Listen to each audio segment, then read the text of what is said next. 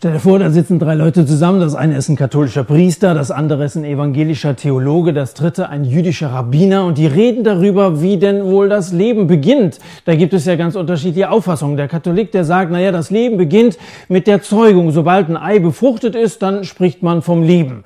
Der Theologe sagt, naja, das ist ja vielleicht schon ein bisschen früh. Ich glaube auch, dass das Leben beginnt, bevor ein Kind den Mutterleib verlässt, aber äh, keinesfalls vor der zwölften Woche.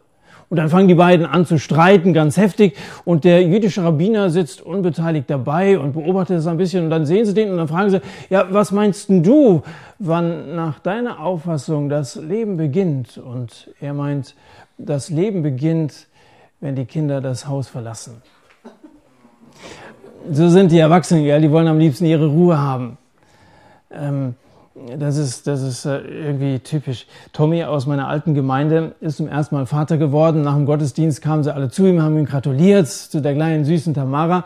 Und das, was er zu sagen hatte, war, mit 18 zieht sie aus.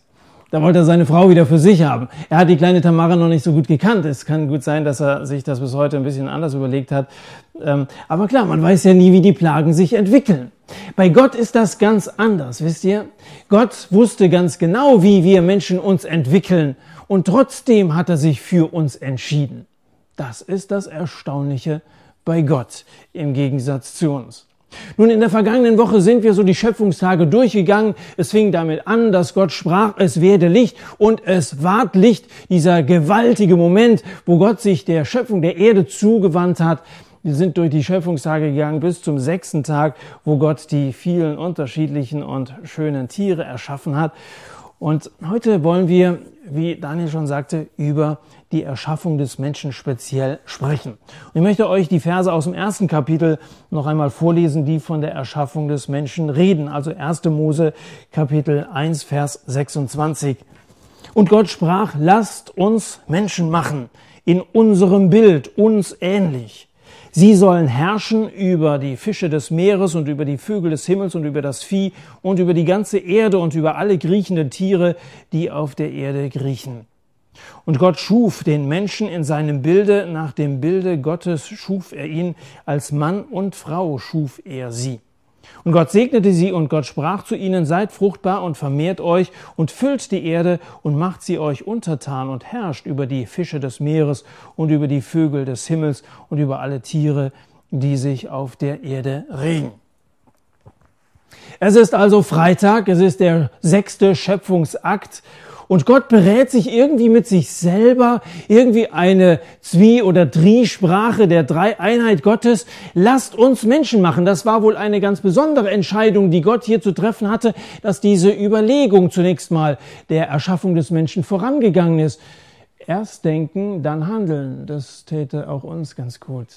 Gott überlegt bei sich selbst, lass uns Menschen machen und er entscheidet sich dafür, also ein Wesen zu erschaffen, das sich bewegt, ein Wesen, das alle möglichen Informationen in erstaunlich kurzer Zeit erarbeiten kann, ein Wesen, das in der Lage ist, umfassend zu kommunizieren und die Seh- und Hörfähigkeit sollte dem neuesten Stand der Technik entsprechen.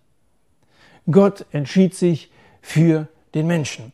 Und der Mensch scheint der Grund dafür zu sein, dass Gott, der ja allmächtig ist, nicht alles auf einmal, sondern in Schritten erschaffen hat. Das ist ja eine Frage, die man sich stellen könnte. Warum hat Gott nicht einfach ein Wort gesagt und die ganze Schöpfung war mit einem Mal vorhanden?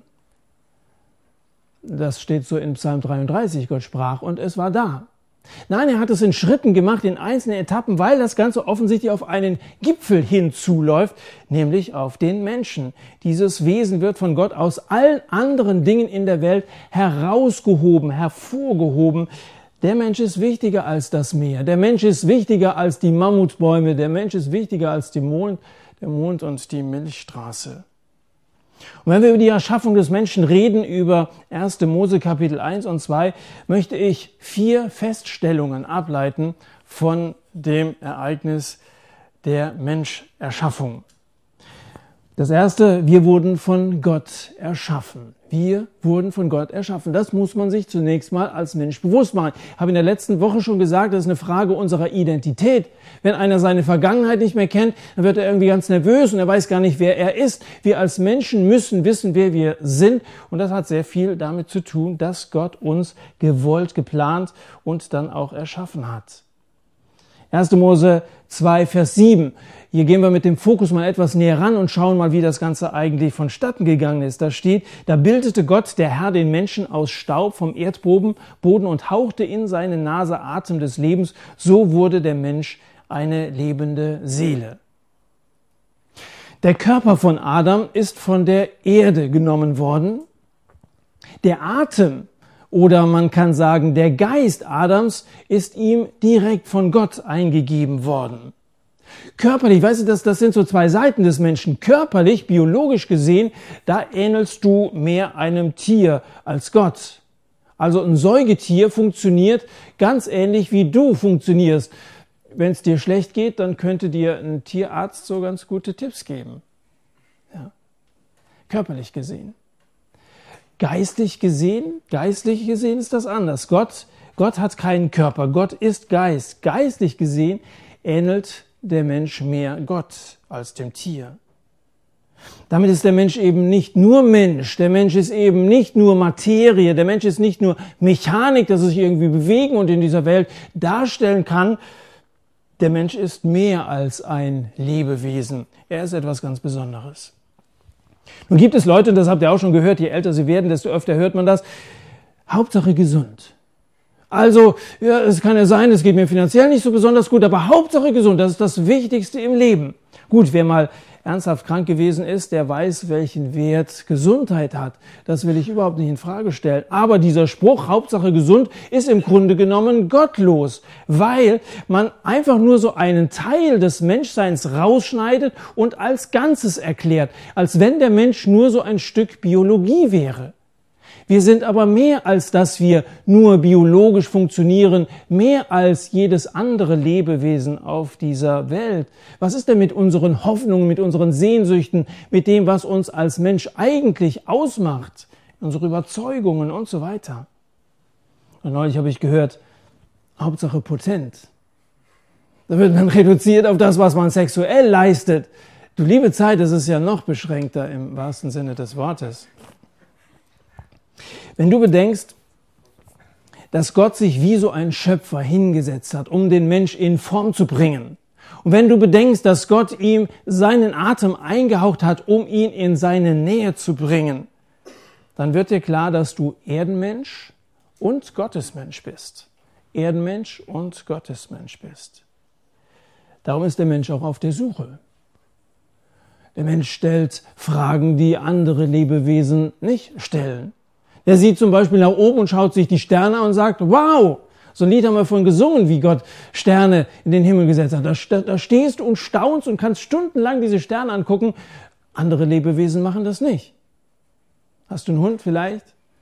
Du stellst deinem Hund sein Fressen hin und er fängt sofort an zu fressen. Der, der fragt nicht, wo das herkommt, der dankt auch nicht. Oder hast schon mal gesehen, dass er seine Augen kurz verschließt und ein kleines Dankgebet, so ein, so ein Napfgebet spricht oder so, macht er nicht, gell? Also Tiere sind ganz anders als wir Menschen. Der Mensch stellt Fragen, selbst das höchststehendste Tier hat kein Gottesbewusstsein, hat keinerlei Religiosität, das was den Menschen durchaus auszeichnet. Gut, wenn wir sagen, der Mensch ist auf der Suche, er stellt Fragen, er ist auf der Suche nach Gott, diese Suche ist aussichtsreich. Das ist der zweite Punkt, den ich hier ableiten möchte. Erstens, wir sind von Gott erschaffen. Der zweite Punkt, wir sind im Bilde Gottes erschaffen.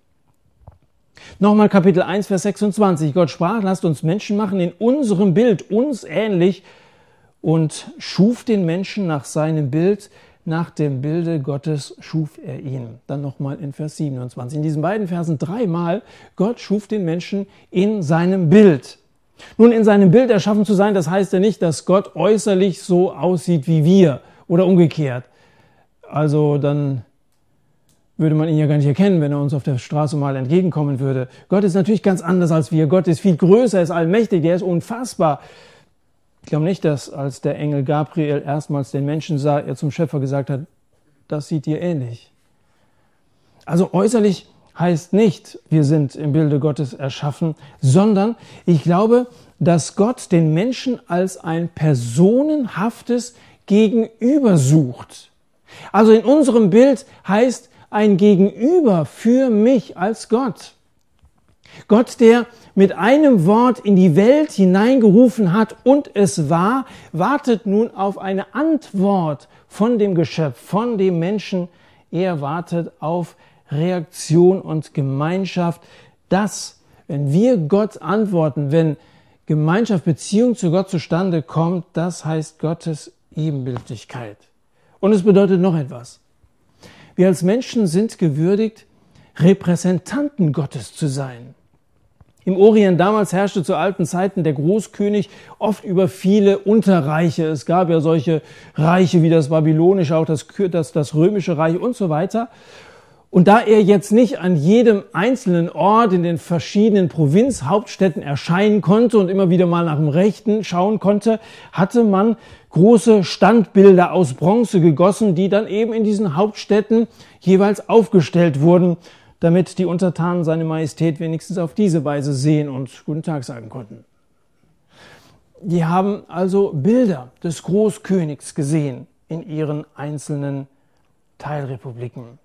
Gott stellt dich und mich sozusagen als ein Abbild in diese Welt, damit er ein Abbild hat, an dem Gott selber erkennbar ist. Wir sollen erkennbar sein für andere als solche, die ihn repräsentieren. Da stellt sich jetzt natürlich die Frage an uns ganz persönlich, ist ein großer Anspruch, den Gott da an uns stellt. Bist du wirklich ein Ebenbild Gottes oder bist du eine Karikatur Gottes? Bist du ein Zeugnis dessen, was Gott ist?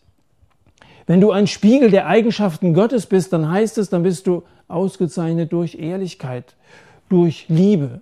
Dann bist du jemand, den man an seiner Treue erkennt, an seiner Offenheit, an seiner Reinheit, an seiner Freundlichkeit. Alles das sind Eigenschaften Gottes und diese Eigenschaften solltest du in Gottes Ebenbild erschaffen widerspiegeln. Oder, darf ich fragen, bist du gekennzeichnet durch Unehrlichkeit und Egoismus? Bist du gekennzeichnet durch Sturheit, durch Streitsucht, durch Rechthaberei und Ängstlichkeit. Ich gebe zu, dass diese Eigenschaften auf mich persönlich viel häufiger zutreffen als die ersten.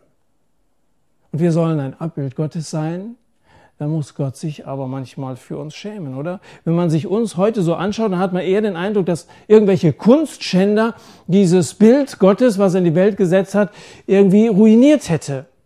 Es gibt verunstaltete, verunstaltete Manns- und Frauenbilder. Es gibt hässliche, es gibt kranke und böse Menschen.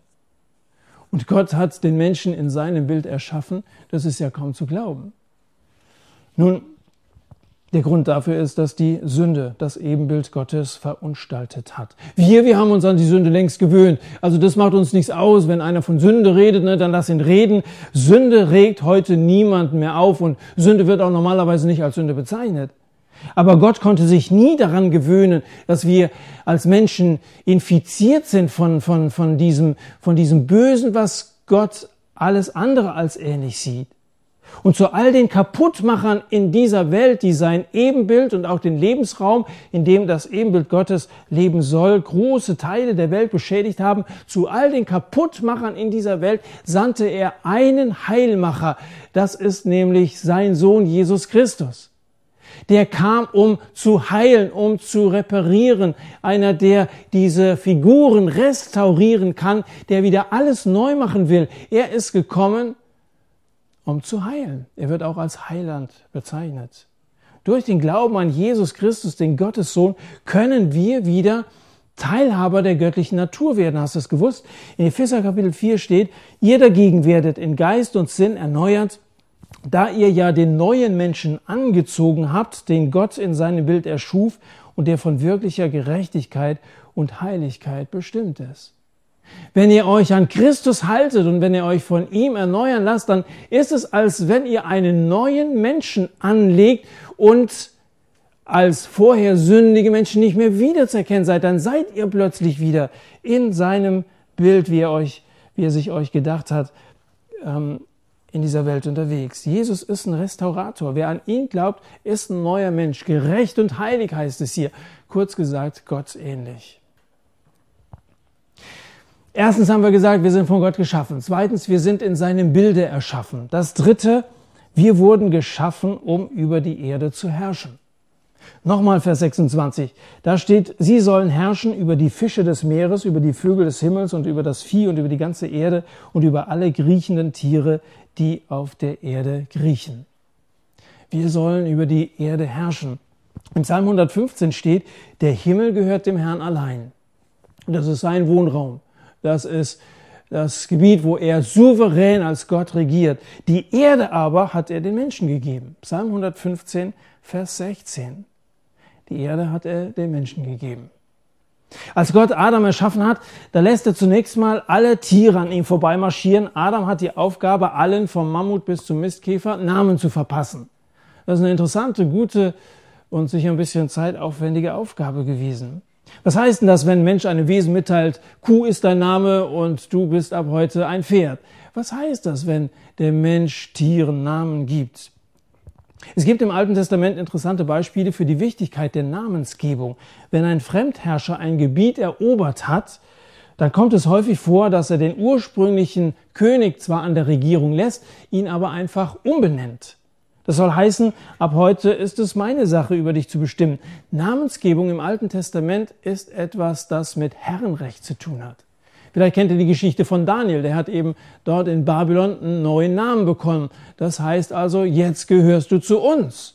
Und ich habe über dich zu bestimmen. So Nebukadnezar, der König von Babylon. Und wenn der Mensch, also Adam, den ganzen Tieren Namen gegeben hat, dann heißt das also tatsächlich eine Bestärkung dessen, was Gott ihm ja gesagt hat, du sollst über die Erde, über die Fische und Vögel und Landtiere herrschen. Jetzt klingt herrschen natürlich ein bisschen brutal herrschen. Da denken wir gleich an irgendeinen so Tyrannen, der, der sich also alles irgendwie unterwerfen lässt. Einer, der die Erde ausbeutet. Und die Wirklichkeit sieht ja auch so aus, dass wir große Teile der Schöpfung ruiniert haben. Schlichtweg ruiniert haben. Ich glaube, dass man dieses Herrschen, wie Gott es eigentlich ursprünglich gemeint hat, sehr schnell missverstehen können. Es klingt nach Ausbeutung, aber ich habe eine andere Deutung. Herrschen vielleicht heißt dass es uns anvertraut ist, so dass wir darauf aufpassen. Friedrich der Große, also große Preußenkönig, war ja der erste Mann im Staat und er war der erste, der sich als Staatsdiener bezeichnete. Das ist eine interessante Bezeichnung, oder? Staatsdiener, das heißt, er will nicht eben als, als, als so, ein, so ein Alleinherrscher nur immer Recht haben und die sollen zu ihm kommen, weil er so, so machthungrig wäre, sondern er möchte seinem Volk dienen. Er möchte sich wirklich wie der, Entschuldigung, letzte Arsch, ja, für die anderen aufopfern. Und er möchte, er möchte mit all seiner Kraft das Beste für sein Volk. Und ich glaube, dass so dieses Herrschen zu verstehen ist. Er war Herrscher und Diener zugleich. Im Herrschen, was die Bibel meint, steckt dieser Aspekt des, des ähm, darauf Aufpassens, des Versorgens und Schützens mit drin. Als Gott Adam in den Garten Eden setzte, sollte er ihn bebauen und bewahren. Kapitel 2, Vers 15. Du sollst bebauen und bewahren. Das Bebauen heißt, dass du von der Schöpfung profitieren darfst. Wir dürfen von der Schöpfung profitieren. Von den Pflanzen, vom Salat und den Weintrauben bis hin zu den Tieren. Ist ja nichts dagegen zu sagen. Einen guten Rinderbraten gab es heute Mittag, als ich in, in äh, Martin Mühlen äh, eingeladen war profitieren auf der einen Seite, aber auf der anderen Seite hat er auch eine Verantwortung dabei. Das heißt, dieses Bewahren, bebauen und bewahren, bebauen und bewahren. Merkt ihr das? Beides ist deine Aufgabe. Du darfst profitieren, aber du hast auch eine Verantwortung für die Schöpfung. Wenn wir meinen, sinnlos CO2 in die Atmosphäre blasen zu können, wenn wir meinen, aus Geldgier seltenen Tieren das Gehirn aus dem Kopf blasen zu müssen und so weiter und so fort, dann müssen wir doch eine ernsthafte Anfrage an unser menschliches Gehirn stellen, ob wir denn noch ganz richtig sind. So handeln wir verantwortungslos und werden nicht mehr lange von der Schöpfung profitieren. Das muss uns auch als Christen bewusst sein, dass man hier ein wenig umweltbewusst mit dem, was Gott uns anvertraut hat, umgeht. Nicht nur als ein Zeugnis anderen Menschen gegenüber, das auch. Wäre schlecht, wenn man uns Christen nachsagen würde, also dass die, die kleinste Entfernung zur Gemeinde am Sonntagmorgen alle mit dem Auto fahren. Ja? sondern auch, weil Gott eben den Auftrag gibt, ihr sollt über die Erde herrschen, ihr seid dafür verantwortlich. Also kümmert euch gefälligst darum. Ich habe das wunderbar gemacht. Und eigentlich könnte heute mal so eine Zwischenfrage, jetzt schaut mal, was ihr draußen und zeigt mir, wie das aussieht. Wie sieht's, als wenn Eltern damals, als ihr noch Kinder wart, in euer Zimmer kommt. Ja, schau mal. Ähm, also wir haben eine Verantwortung hier auch wieder vielleicht das eine oder andere ein bisschen aufzuräumen, in Ordnung zu bringen, uns ein bisschen da auch mit für einzusetzen. Halte ich für durchaus biblisch und richtig. So, bisher haben wir drei Punkte gehabt. Wir sind erschaffen von Gott, grundsätzlich. Zweitens, wir sind in seinem Bilde erschaffen und drittens, wir sind erschaffen, um über die Erde zu herrschen. Jetzt kommen wir noch an einen interessanten Punkt. Viertens, wir wurden als Mann und Frau erschaffen. Nochmal Kapitel 1, Vers 27. Gott schuf den Menschen nach seinem Bild, nach dem Bild Gottes schuf er ihn. Als Mann und Frau schuf er sie. Als Mann und Frau schuf er sie, nicht als Mann und Mann, nicht als Frau und Frau, nicht als Mann und Kind, als Mann und Frau schuf er sie. Die Beurteilung Gottes nach jedem Schöpfungsakt war, es war gut. Er sah, es war gut. Er hat irgendwas geschaffen und er musste feststellen, es ist, es ist gut so. Und es war noch untertrieben. Am sechsten Tag sagte er, Kapitel 1, Vers 31, es war sehr gut. Er hat seinem Gesamtwerk eine glatte Eins verpasst. Und die hat er verdient. Dann aber, im Kapitel 2, Vers 18 steht, dann sprach Gott, es ist nicht gut, dass der Mensch allein sei. Ich will ihm eine Hilfe machen, die ihm entspricht. Adam fehlt noch ein Gegenüber, wird hier in Kapitel 2 festgestellt. Also Krokodil, Lama und Wellensittich waren irgendwie nicht seine Wellenlänge. Es fehlte noch jemand, der Adam entspricht, der zu ihm gehört. Darum wird Gott nochmals tätig, Tiefschlaf, Narkose. Als Adam wieder zu sich kommt, traut er, sich, traut er seinen Augen kaum. Wow, eine Frau. Gott schuf ein Gegenüber, ein direktes Gegenüber für Adam. Und Adam und Eva, das hört sich tatsächlich besser an als Adam und Erdhörnchen oder so. Eine interessante Frage ist ja nun die nach der Würde der Frau. Also die Jungs unter euch interessieren sich vielleicht ein bisschen für Frauen und die Mädels stellen sich vielleicht manchmal die Frage, ist das nicht diskriminierend, wenn also erst der Mann geschaffen wird und dann erstmal alles so, so in Kapitel 1 wie abgeschlossen dargestellt wird und dann irgendwann in Kapitel 2 ist dann auch mal die Frau dran. Ist die Frau weniger wert als der Mann? Antwort, nein. Wenn Gott sagt, ich will ihm eine Hilfe machen, heißt das ja, dass er hilfebedürftig ist. Okay? Das wollen wir als erstes mal festhalten. Der Mann braucht ein Gegenüber, um irgendwie dann erstmal komplett zu sein. Er brauchte eine Hilfe, er war hilfebedürftig. Jetzt könnte der Macho natürlich einwenden, naja, aber wie den Tieren sollte der Mensch ja auch der Frau Namen geben und das hat er auch gemacht. Also wir haben vorhin gesagt, äh, äh, Namensgebung heißt Herrenrecht, also ist doch der Mann Herr im Haus und der hat das Sagen und der hat über die Frau zu bestimmen und irgendwie gibt es da durchaus zwei sehr unterschiedliche Hierarchien in einer Ehe oder Familie oder so. Ist der Mann deshalb ein Pascha? Nein. Die alten Übersetzer wie Luther oder die Elberfelder Übersetzung sagt, ja, sie, er gab ihr einen Namen, er nannte sie Männin. Und damit greift er ein Wortspiel, also Luther etwa ein Wortspiel auf, wie das im Hebräischen ursprünglich auch gemeint äh, war. Da heißt nämlich der Mann im Hebräischen Ish und die Frau heißt Isha. Er hat sie also sozusagen Männin genannt. Er gab ihr seinen Namen. Das war schon was anderes wie vorher. Da war das ja so, dass er du Ochse, du Gans und so gesagt hat, also in irgendwelche Namen, wie er meinte, dass es zu ihnen Pass gegeben hatte. Hier aber gibt er etwas von sich selbst, also gibt das Ish in das Isha hinein. Er gibt sich ihr irgendwie sozusagen hin. Und entgegen allen anderslautenden Meinungen passen Ich und Isha ganz gut zusammen. Der Mensch ähm, hier in der männlichen Form Isha und Ich, die Männin, gehören zu einer, zu einer Familie. Äh, Habe ich das falsch gesagt?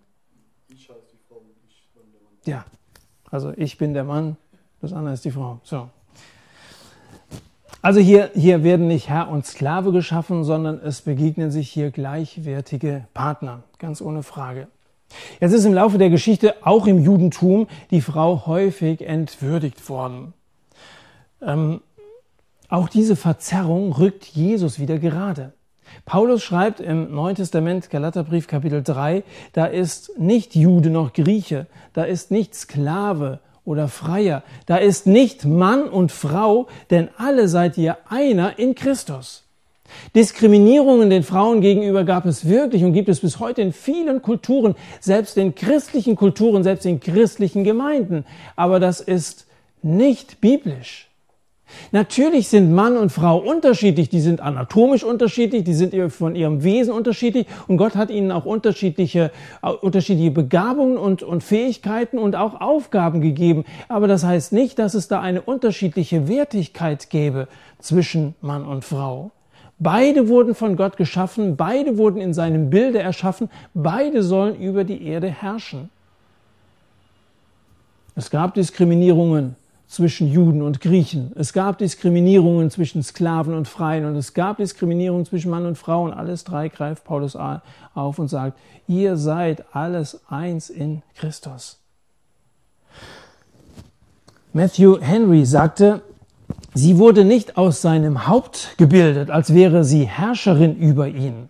Sie wurde auch nicht aus seinen Füßen gebildet, als könne er sie tyrannisieren. Vielmehr wurde sie als seinesgleichen aus seiner Rippe gebildet, unter seinen Armen, damit er sie schütze, und nahe seinem Herzen, dass er sie liebe. Gefällt euch das, Frauen? Wenn ich Frau wäre, mir würde es gefallen. Jetzt muss ich noch etwas sagen, wenn es um Mann und Frau geht, zum Thema Ehe. Kapitel 2, Vers 24 sagt, darum wird ein Mann seinen Vater und seine Mutter verlassen und einer Frau anhangen und sie werden zu einem Fleisch werden. Nun, ich gebe zu, dass ich hier ein bisschen wie der Blinde von der Farbe rede, aber was die Bibel meint zum Thema Ehe und auch aus persönlichen Beobachtungen heraus, glaube ich schon zu verstehen. Und hier gehören drei Dinge zusammen. Eltern verlassen, Partner anhängen und ein Fleisch werden. Ein Mann wird Vater und Mutter verlassen. Dem Kenner des Schöpfungsberichtes fällt auf, dass Adam weder Vater noch Mutter hatte, also keine Eltern, die er hätte verlassen können. Da wird irgendwie ganz deutlich, dass es hier nicht um Adam und Eva alleine ging. Wenn Gott grundsätzlich sagt, ein Mann wird Vater und Mutter verlassen, dann ist das generell gemeint, dann gilt das für den Menschen, dann gilt das also auch für uns. Eltern verlassen heißt zum einen, die Initiative geht vom Mann aus. Er wird Vater und Mutter verlassen. Eltern verlassen heißt zum anderen auch selbstständig werden. Das heißt also sich irgendwann mal abnabeln und nicht immer nach Feierabend dann nochmal bei Mama vorbei. Irgendwann ist das Alter da, wo man als Mensch selbstständig wird. Das zweite dann einer Frau anhangen. Das hebräische Wort Hadak, das hier gebraucht wird, heißt verkleben oder fest verbunden zu sein. Hier ist die Rede von der Ehe. Miteinander eine Verbindung eingehen, die wie Klebstoff so aufeinander trifft, dass es nicht mehr gelöst werden kann oder soll, heißt, die beiden sollen heiraten. Ja, wer sagt das, sagst du? Also sie soll eine, eine Frau anhangen, das muss ja nicht gleich heiraten heißen. Ich kenne ja erstmal eine Beziehung und dann wohnen wir mal eine Zeit lang zusammen. Hier steht ja nicht das Wort heiraten. Wer sagt das, fragst du? Jesus sagt das. In Matthäus Kapitel 19 kommen wieder einmal die Pharisäer zu Jesus und wollen ihn irgendwie versuchen, auf die Probe stellen. Sie fragen, ist es einem Mann erlaubt, aus irgendeiner beliebigen Ursache seine Frau zu entlassen? Interessante Frage, wahrscheinlich für Sie eine aktuelle Frage.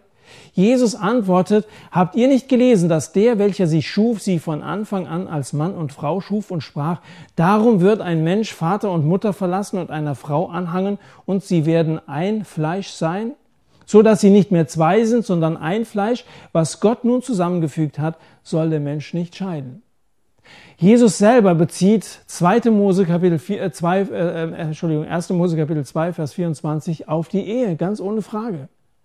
Diesen Ausspruch, was der Mensch oder was Gott zusammengeführt hat, soll der Mensch nicht scheiden, beziehen wir eindeutig auf die Ehe. Und das, was Jesus hier sagt, ist eindeutig auf die Ehe ausgesprochen, denn das war ja die Frage, die die Pharisäer gestellt haben. Es ging um die Ehe. Da sollen also zwei sozusagen, sozusagen miteinander verklebt werden. Die sollen die sollen sich fest aufeinander einlassen und eine Beziehung, eine lebenslange Beziehung eingehen. Das, was heute gemacht wird, wenn du dir mal so einen Klebestreifen vorstellst, ähm, so Kreppband ist, dass man, dass man es mal dahin klebt und wieder abnimmt. Also so ein bisschen fusselig geworden. Und dann gehst du weiter und klebst das da nochmal hin, ja, und nimmst es ein bisschen fettig geworden. Also dann klebst das irgendwie woanders noch hin, ein bisschen staubig geworden. Und irgendwann soll dieser Klebestreifen soll dann endgültig halten. Glaubst du, so ein Ding hält? Also wenn wir meinen, ja, du kannst mal das ausprobieren und das mal ausprobieren, erstmal musst du, du musst ja erstmal dich in, in, der, in der geschlechtlichen Landschaft ein bisschen orientieren und du musst ja erstmal finden, wer zu dir passt und dann gehst mit dem mal ins Bett und mit dem mal ins Bett und wenn du so eine ganze Reihe unterschiedlicher Abenteuer durchgemacht hast und wenn du deine Erfahrungen gesammelt hast, das Leben ein bisschen genossen hast, dann ist es immer noch früh genug, sich festzulegen. Ich glaube, so ein Klebestreifen kannst vergessen. Der hält überhaupt nichts mehr. Und ich kenne viele Beispiele dafür, dass, wo Leute auf diese Art und Weise sehr lässig mit dem Thema Partnerschaft umgegangen sind, am Ende die Ehe eben nicht gehalten hat. Am Ende soll es halten. Und deswegen ist diese, diese Aussage aus dem Volksmund, prüfe, wer sich ewig binde, ähm, schon eine, eine sehr, sehr wichtige Frage. Prüf es genau vor Gott und bete, dass Gott dir den Mann oder die Frau zeigt, den er für dich vorgesehen hat, den Partner. Und das dritte ist dann, also Vater und Mutter verlassen, zweitens seiner Frau anhangen. Das dritte, sie werden zu einem Fleisch werden.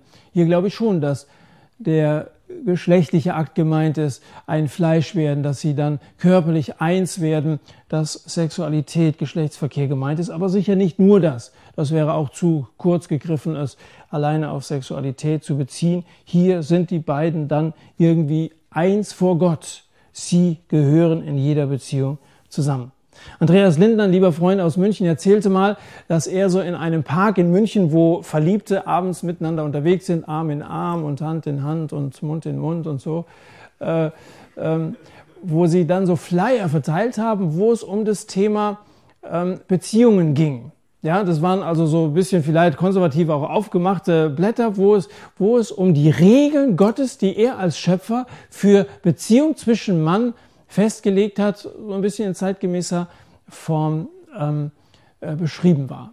Und dann sagt er, als wir die Dinger da verteilt haben, kamen einige zurück und haben uns diese Blätter vor die Füße geworfen und haben gesagt, wie kann man so verklemmt sein? Das ist ja, das ist ja völlig antiquiert. Wie kann man in der aufgeklärten Zeit von heute solche Blätter an junge Leute verteilen? Die waren, die haben sich geärgert und aufgeregt. naja, das ist nicht immer, wenn du so zu den Regeln Gottes stehst, dass dir überall der rote Teppich ausgerollt wird. Das ist mir auch klar. Aber dann sagte er, es gab auch andere, die zurückkamen, die haben dieses Ding in der Hand gehalten haben gesagt, was hier drin steht, das stimmt. Und dann hat er gesagt, das waren meistens Frauen um die 30 herum. Das waren Frauen, die haben das erlebt. Und die haben, die haben das mitempfinden müssen, wie das ist, wenn man als Frau wie so eine Cola-Dose aufgerissen, ausgesoffen, weggeworfen wird. Behandelt wird wie so ein, so ein Stück Fleisch eben als wenn der Mensch nur eben wie ein Tier funktioniert und, und, und Fortpflanzung, das wäre, was den Sinn unseres Lebens ausmacht. Da gibt es tiefe Verletzungen in Herzen von Menschen, von Männern wie Frauen. Da bleiben Verletzungen zurück. Und diese Erfahrung, die diese Frauen dazu Ausdruck gebracht haben, was da drin steht, das stimmt. Hätte ich das früher gewusst, diese Erfahrung kannst du dir sparen wenn du dich an die Gebrauchsanweisung des Schöpfers für uns Menschen, sprich an die Bibel, an sein Wort, an seine Regeln, an seine Gebote hältst. Und er hat eindeutige Regeln für das Zusammenleben von Mann und Frau festgelegt. Dann hat schon gesagt, ich wollte auf zwei Bücher hinweisen, die findet ihr hinten am Büchertisch. Da geht es um dieses Thema. Das ist einmal das Buch Bibel, Sex und Bodybildung und das andere Sex um Gottes Willen. Es ist vielleicht ein bisschen peinlich, so ein Buch damit zu nehmen, aber es sollte dir nicht peinlich sein. Ich weiß, dass es ein Thema ist, das in eurem Alter natürlich sehr präsent ist, was viele von euch beschäftigt und wo ihr auch Fragen habt. Wo steht eigentlich in der Bibel, dass man verheiratet sein soll, bevor dass man miteinander in die Kiste steigt? Ist das wirklich biblisch oder ist das nur von den Großeltern irgendwie überliefert worden? Ich kann das jetzt zeitlich nicht mehr sehr stark vertiefen. Ein Argument habe ich versucht, euch zu bringen. Wer das mal noch ein bisschen tiefer gehend, gehender äh, ähm, oder sich damit beschäftigen will, erforschen möchte, dem empfehle ich diese Bücher oder eins von denen, schaut euch einen Rückentext an und guckt, welche Fragen das sind. Also viele Fragen, die Jugendliche gestellt haben zu diesem Thema, die von Markus und Antje Scheller auf eine, finde ich, sehr einfühlsame, gut geschriebene Art und Weise, nachvollziehbare, biblisch gut begründete Art und Weise beantwortet worden sind. Also schaut euch das an, kostet ein Buch 5,90 Euro. Ich will keine große Werbung machen, aber so ist es. So. Also, Fortsetzung äh, am, am Büchertisch. Ich rate euch sehr, euch damit wirklich eingehend mal zu beschäftigen. Nun möchte ich noch einen Vers zitieren aus dem letzten Buch der Bibel. 1. Mose 1, damit fängt alles an, aber da die Bibel ja eine Einheit ist, schließt sich der Kreis in der Offenbarung, wo es in Kapitel 4, Vers 11 heißt, du bist würdig, unser Herr und Gott, die Herrlichkeit und Ehre und die Macht zu nehmen, denn du hast alle Dinge erschaffen und deines Willens wegen waren sie und sind sie erschaffen worden. Da wird Gott gelobt, er wird verherrlicht für seine Schöpfung. Ihm sei die Herrlichkeit, die Macht, die Ehre, weil er alle Dinge erschaffen hat. Es steht ihm zu, dass wir als Menschen ihn loben. Es steht ihm zu, dass du, so wie das vorhin Doro auch aus Psalm 139 vorgelesen hat, dass wir ihm sagen, ich danke dir dafür, dass ich wunderbar gemacht bin. Gott hätte uns ja auch so zur Welt kommen lassen können, dass wir erstmal nur einen Arm haben und überhaupt keine Beine. Und nach fünf Jahren wächst uns ein Bein und nach 15 Jahren der andere Arm. Es könnte sein, wir wären dann viel dankbarer. Da uns Gott aber so überreich beschenkt und alles komplett vorhanden ist, bei einem Säugling schon alle fünf Finger, also auf jeder Seite, ist es doch ein Wunderwerk Gottes, wenn Mensch zur Welt kommt oder so wie du hier sitzt. Danke Gott, gib ihm die Ehre dafür, dass er dich als Mensch wunderbar erschaffen hat. Jetzt stell dir mal vor, du wohnst irgendwo in Deutschland und ich bin bei euch, bei dir und deinen Eltern zu Gast ich habe bei euch übernachtet, das kommt öfter vor, wenn ich zur Jugendevangelisation oder ähnlichem unterwegs bin. Jetzt sitzen wir zusammen beim Frühstück und deine Eltern wollen ein Gespräch mit mir beginnen. Und sie fragen, und wie gefällt's dir hier bei uns in Kirchberg? Meine Antwort ist, ein Toast bitte. Äh, als die Schnitte auf dem Teller liegt, sagt er, die ist ja schon kalt. Sie versuchen es nochmal und Markus, hast du Familie? Frühstücksei. Naja, und dann Versuchen Sie es nochmal. Also was, was machst du sonst so? Ich antworte, haltet endlich die Klappe und lasst mich in Ruhe frühstücken. Also könnt ihr euch vorstellen, dass eure Sippe sich auf meinen nächsten Besuch schon sehr freuen würde. Ähm, so geht es normalerweise nicht ab. Aber ich glaube, dass wir oft genug mit Gott so umgehen. Und ich möchte dich am Ende fragen, bist du ein Gegenüber Gottes? Ein Gegenüber Gottes, an dem er sich wirklich freut, weil du jemand bist, der Dankbarkeit zum Ausdruck bringt und der wirklich interessiert ist an einer Beziehung zu Gott, an einem Gespräch mit Gott. Nicht nur sowas auswendig gelerntes irgendwie vor dem Schlafengehen, sondern der wirklich in der Gemeinschaft und unter der Herrschaft Gottes leben möchte. Oder bist du einer, der nur seine Gaben in Anspruch nimmt so wie so ein Markus beim Frühstückstisch, der einfach nur verlangt und dann auch seine Unzufriedenheit ständig zum Ausdruck bringt, ohne an einem echten Gespräch mit, Gottes, äh, mit Gott interessiert zu sein. Du bist Gott sehr gut gelungen. Du bist ein einzigartiges Geschöpf Gottes. Und du bist viel zu schade, als dass du dein Leben ohne ihn irgendwie isoliert, nur materiell führst. Du bist ein Gottesmensch. Und als solcher darfst du durch Jesus erneuert werden. Und ich wünsche dir das einfach, diese ganz neue Erfahrung der tiefen Gemeinschaft mit Gott. Wie in der letzten Woche wollen wir es jetzt auch so machen, dass wir so eine Zeit der Stille haben, eine Zeit, wo jeder für sich im Stillen beten kann. Es kann sein, dass es sehr lange her ist, dass du zum letzten Mal gebetet hast. Vielleicht hast du sogar noch nie in deinem Leben gebetet. Aber so eine Zeit, so eine Minute ungefähr, wollen wir uns nehmen, wo du einfach das, was dir heute Abend irgendwie neu klar geworden ist, wo du gemerkt hast, da habe ich ganz schief gelegen oder da, wo bei dir Fragen aufgekommen sind, in Worte fassen, in ein Gebet formulieren kannst. Lasst uns im Stillen mit Gott reden und ich möchte dann diese Zeit der Stille hier mit einem Gebet abschließen. An der Stelle wieder zunächst einmal vielen Dank für euer aufmerksames Zuhören. Zum anderen das Angebot, dass ihr gerne Rückfragen stellen könnt. Ich möchte die Gelegenheit jeweils hier so im Plenum geben. Ja, bitte. Also da das Ganze mit aufgenommen wird, wiederhole ich nochmal die Frage, damit man das dann hinterher auf der Aufnahme auch hören kann. Das ist, glaube ich, eine Stelle aus dem Epheserbrief, die du meinst. Ähm, äh, Paulus sagt also, dass, der, äh, dass die Frau sich dem Mann unterordnen soll. Da wird schon eine Hierarchie ähm, ähm, ähm, genannt. Da ist Christus, da ist der Mann und da ist die Frau. Also dieses Unterordnen, glaube ich, ist jetzt auch nicht zu verstehen, wie wir das vorhin schon mal gesagt haben, also dass sie alles machen muss, was der Mann sagt. Ich habe vorhin gesagt, dass es unterschiedliche Rollen gibt von Mann und Frau. Davon bin ich auch überzeugt dass der Mann wahrscheinlich schon auch von seiner ganzen Veranlagung her mehr einer ist, der irgendwelche sachlichen Entscheidungen treffen kann. Er ist ja aus dem Staub, aus der Erde gebildet worden und offensichtlich irgendwie mehr sachlich äh, geartet. Die Frau ist aus einer Rippe genommen worden und die ist irgendwie mehr menschlich geartet. Das ist ja ganz interessant. Also Frauen legen sehr viel mehr Wert auf Gemeinschaft. Frauen sind, glaube ich, auch viel mehr in der Lage, eine Familie gut zu führen, also auch mit Kindern Umgang zu haben. Der Mann, der kommt dann manchmal nach Hause und da werden irgendwelche Anweisungen gegeben. An tiefgehenden Gesprächen mit der Frau ist er manchmal nicht so besonders interessiert. Also es gibt Unterschied zwischen Mann und Frau. Er hat sie unterschiedlich befähigt. Und weil er sie unterschiedlich befähigt hat, hat er ihnen auch unterschiedliche Aufgaben gegeben. Und das gilt für Gemeinde, glaube ich, wie auch für Familie, dass der Mann von Gott Leitungsaufgaben be bekommen hat. Das sind aber nicht unbedingt die, die höher Aufgaben. Also Leiter zu sein ist eine höchst verantwortungsvolle Aufgabe. Das, was Friedrich der Große gesagt hat, eben Staatsdiener zu sein, ist eine riesige Verantwortung. Ich wollte gar nicht Regent von, von einem Land sein. Aber in einer Familie hat der Mann schon die Aufgabe, die Führung zu übernehmen und, und die, die Leitung anzugeben. Und trotzdem ist er Diener. Ja, die Männer werden übrigens in der gleichen Stelle aufgefordert, liebt eure Frauen.